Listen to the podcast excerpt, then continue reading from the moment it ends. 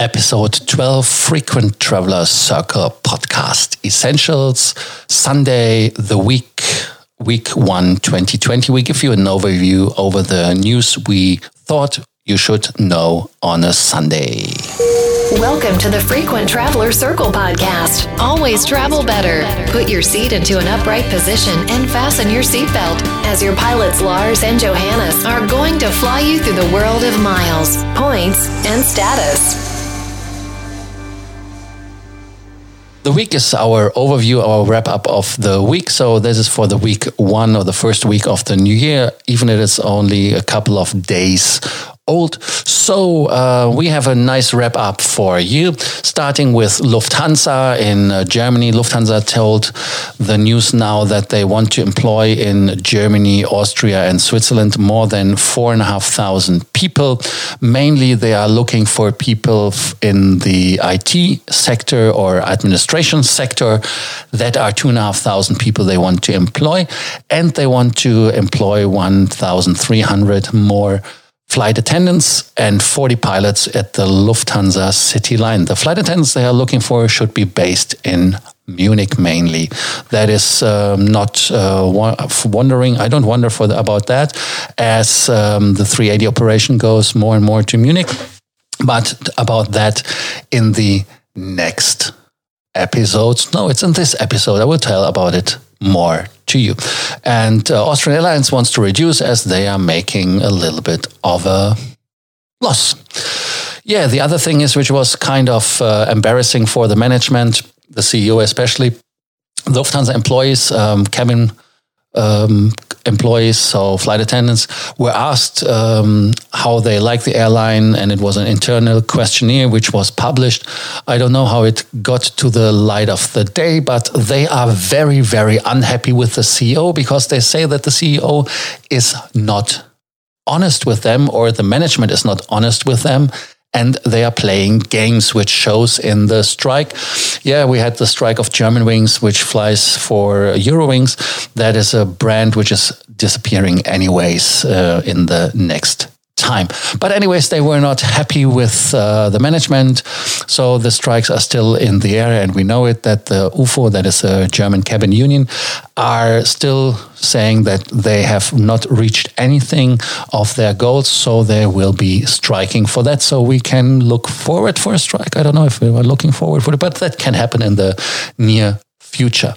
And um, then 60% of the 50% uh, who answered this questionnaire, um, that the um, equipment on board of the jets is not satisfying. It is not enough to uh, deliver a good service for the customers, and that deliveries of service are, because of that, a big, big problem, and they have to improvise a lot. Yeah, that is uh, something we as passengers uh, often enough uh, realize and feel. And they say that repairs, for example, which uh, are, yeah, not necessary for flying, but which were, would be nice, are obviously not done in a professional manner. Like they are talking about mirrors, which are just, um, yeah, uh, I don't know, duct taped to the wall. I don't know how you just uh, do their provisoric uh, repair. So, and then toilets are often not working. That is a problem. And they say, especially, uh, the hot water is not always available, so that you have on the flights no coffee or tea.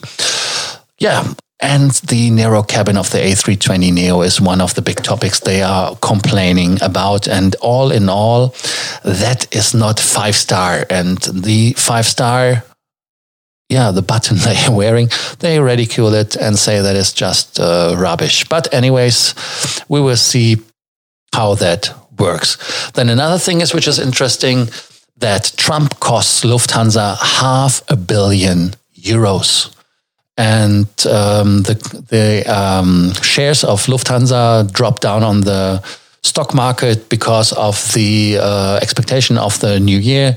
Then um, they have problems, of course, with the oil price. They say that the barrel oil will um, increase price wise, and that is something which is for airline a big, big problem. Then another thing is uh, the A380s. They are not flying anymore on all destinations from Frankfurt. There is no um, trip or no A380 on the trips to New Delhi anymore because they are moving to Munich. And uh, in Munich, they are flying then uh, to other destinations, which are Shanghai and uh, San Francisco, Boston, and Beijing in the summer months. That is a change as well in the fleet strategy because they are moving from Frankfurt to Munich.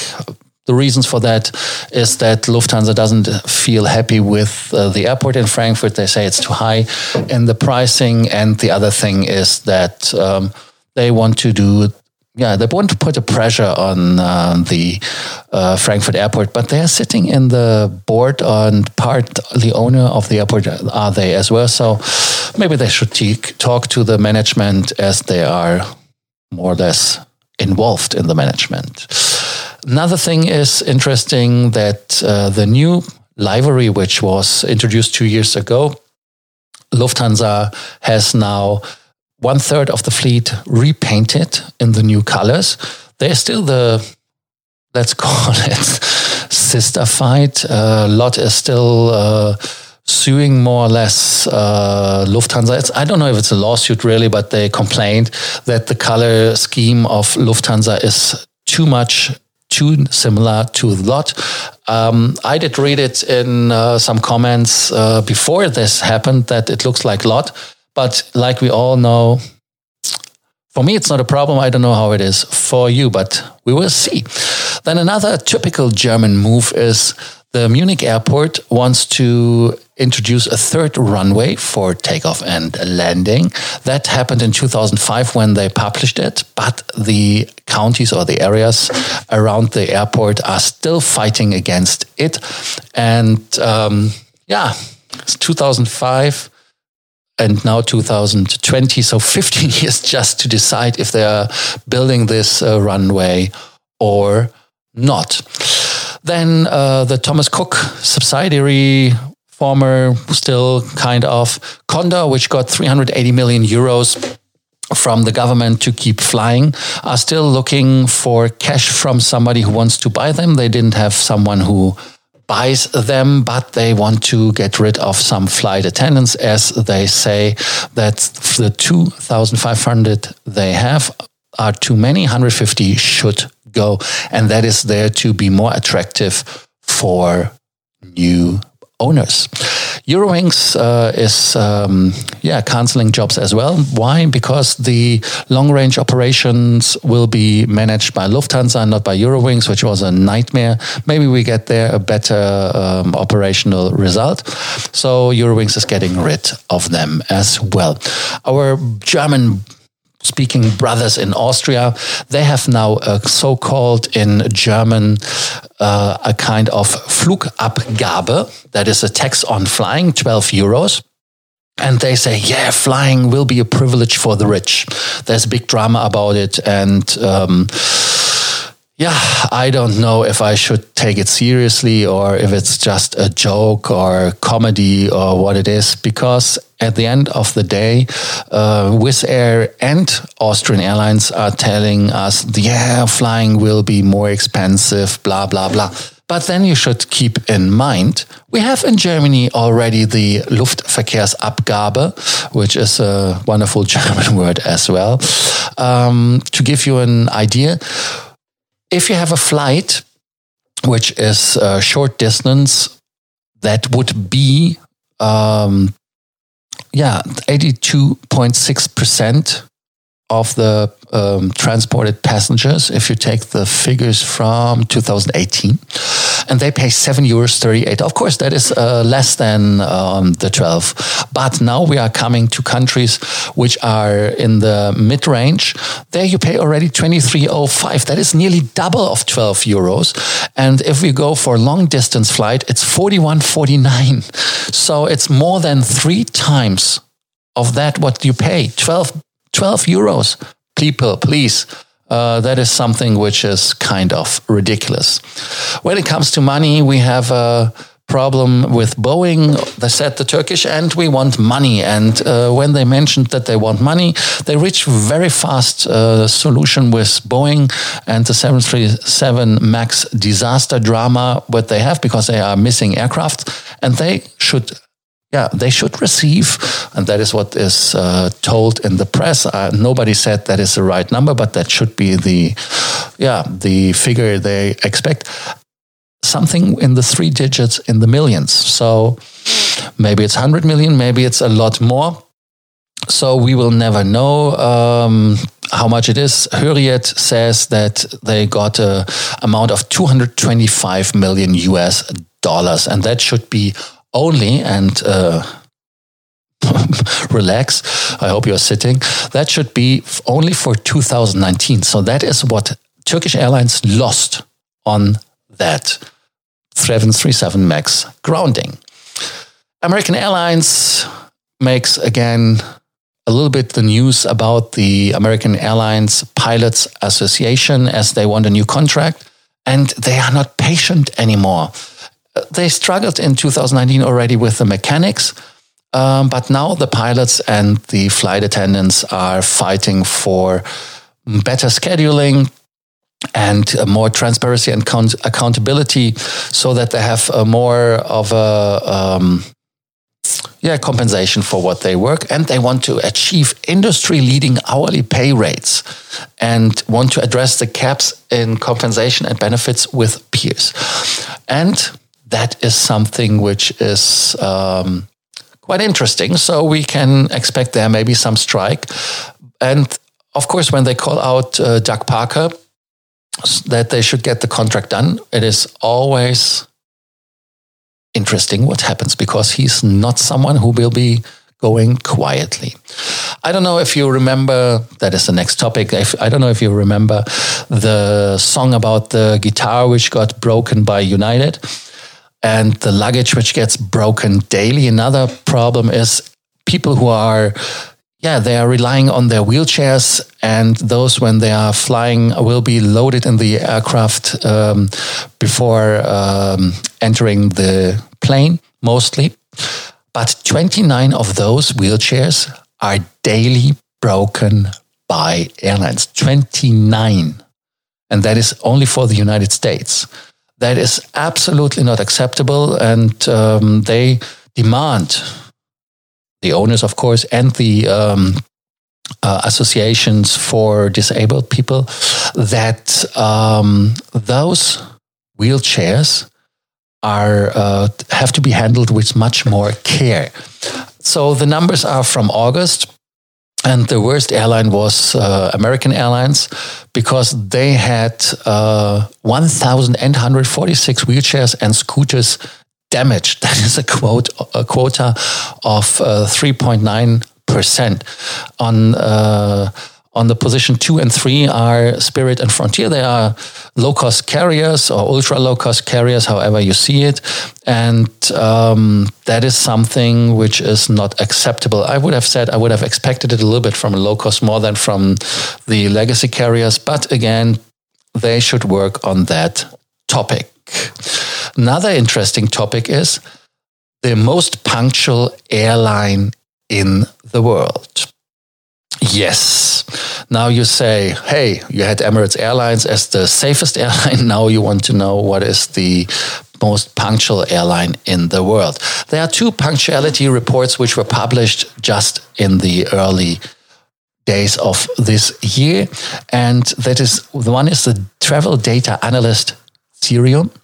And they did their annual on time performance review. And the competition OAG gave their Punctuality League 2020 into the public. And the results couldn't be more different. I mean, when they have the data, you should have similar results. But in this case, we have some results which are a little bit challenging. On uh, the most on time global mainline airline, if you believe the Cirium people, is on position one Aeroflot from Russia all Nippon Airways and Delta Airlines with 85.69%. The winner has 86.68%. yeah, the um, top five airline regarding or according to AO, OAG, OAG um, is Garuda Indonesia with 95%, Copa Airlines, which is Latin's, Latin America's top airline, 92.1. Skymark Airlines is 90%, Hawaiian 87, and 5 is LATAM. Kind of uh, interesting because the most on time global network airline is LATAM Airlines, in the opinion of the Cirium people. And to confuse us more, that is something which is interesting when it comes to the airport. The most on time airport is Minsk with 92.6%. Panama City 92.1 when it comes to media. Medium airports, large airports like Osaka has 88, major airport Istanbul 83 something, and the mega airport Moscow Sheremetyevo has 86.87 yeah, how is it to read? Very simple. Um, if you have a small airline, you have less problems uh, because you are not in a complex system. When you have a small airport, same, same, then you have not the difference in the airport itself. Samui, for example, was the most on time small airport regarding to Cirium very interesting, in my opinion, as well, is when you are looking on the most on time low cost carrier, and that is Starflyer. Just for you, I checked it on Wikipedia.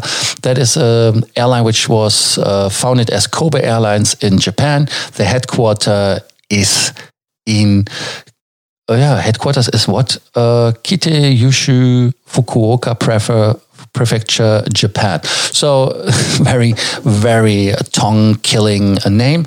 Anyways, they have 13 aircrafts, if I'm not mistaken, and that are all A320 200s from Airbus with 150 passengers. So it's not wondering for us that they are winning. The most punctual airlines we talked about. Now we have other news from the region. As we talked about Japan, we go a little bit backwards to India. India is always a candidate which is, um, yeah, more dead than alive as they are um, needing the money from the government to survive. Even they have now 787s or other aircrafts which are a little bit more modern. They are always struggling to make money. And now we have something interesting. I think it's even nearly funny because they said that Etihad and Indigo are interested in Air India. Now you say Etihad, they are struggling. Yes, they are struggling. They even had a, arrival, dead on arrival, more or less, uh, relationship with Jet Airways, which are nowadays, uh, yeah, away for good luckily, as I didn't like them. But that is a different story. At the end of the day, um, they're interested in it. Uh, the Tata Group has an own airline which is called Vistara, which is going to have a yeah, closer relationship to Lufthansa that you have when you land in India, more and better connections. Interesting that they're not working with the Air India Star Alliance partner. But at the end of the day, they are interested in the topic India again. We will see how that will work out, but it will be for Indigo a very, very big fish to swallow. Another thing in the region is that the United States government warned for flights into and over Pakistan because they see that there are a lot of extremists and the government is a factor of not making it more secure. Um, so they say that you shouldn't fly. Right now, the airspace is not closed, but that will be interesting how this will develop. And yeah, we will see. The next thing, which I think is uh, interesting as well, is that um, Russia wants to be more relevant in the airline industry and they are manufacturing aircrafts um, which nobody has known from or the names heard uh, except people in the industry. It's the MC-21 and uh, the superjet. They should be uh, renamed with uh, that it's um, they want to have uh, yeah a serious competition to Boeing and Airbus. Why? Because Airbus took the Bombardier C series, which they are selling now as the A220 series, and uh, Boeing took over the Embraer part on the small aircrafts. And so they are looking for, yeah, maybe being competition there and giving them a little bit more uh, yeah, by changing the name and that you realize that these two aircrafts are more related than you would think. I don't know if they're related because it's two different manufacturers.